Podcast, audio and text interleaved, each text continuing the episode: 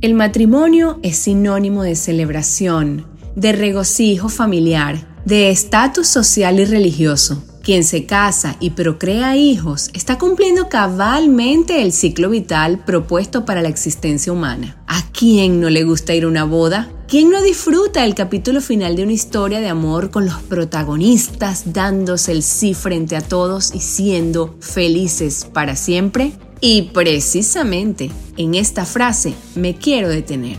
Hola, yo soy Mariana Chisa y este es el episodio número 52 de mi podcast Se trata de actitud.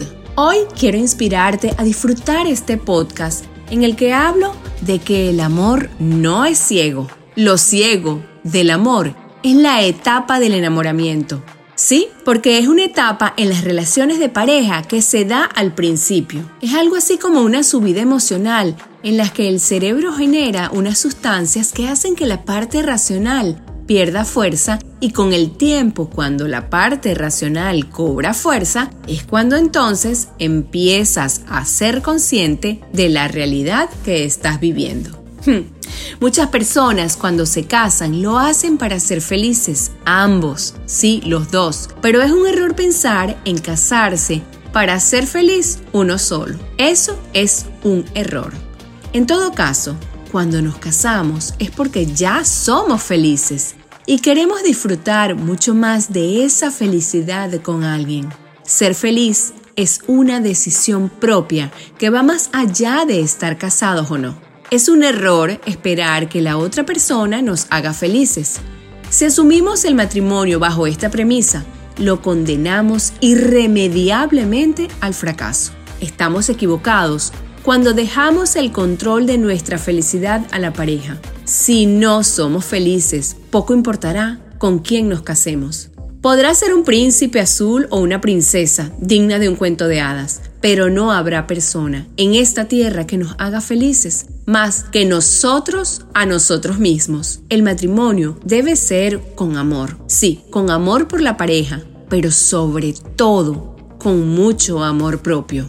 Cuando nos casamos con esta certeza, garantizamos al otro y a nosotros mismos una estabilidad emocional propicia para emprender juntos un plan de vida, para visualizar el futuro y para construir juntos todos los días una alianza sólida y duradera, porque simplemente se trata de actitud como te enfrentes a la vida en cualquier situación. Y para ser felices necesitas tener mucha actitud. Temas como este los desarrollo en mi libro Sobreviviendo a tres divorcios que puedes adquirir en Amazon en cualquier parte del mundo.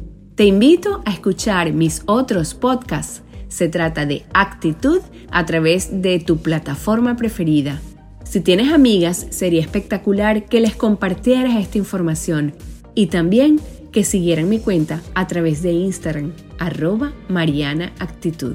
Recuerda que la victoria en tu vida siempre está a tu alcance, porque simplemente se trata de actitud. Bendiciones para ti.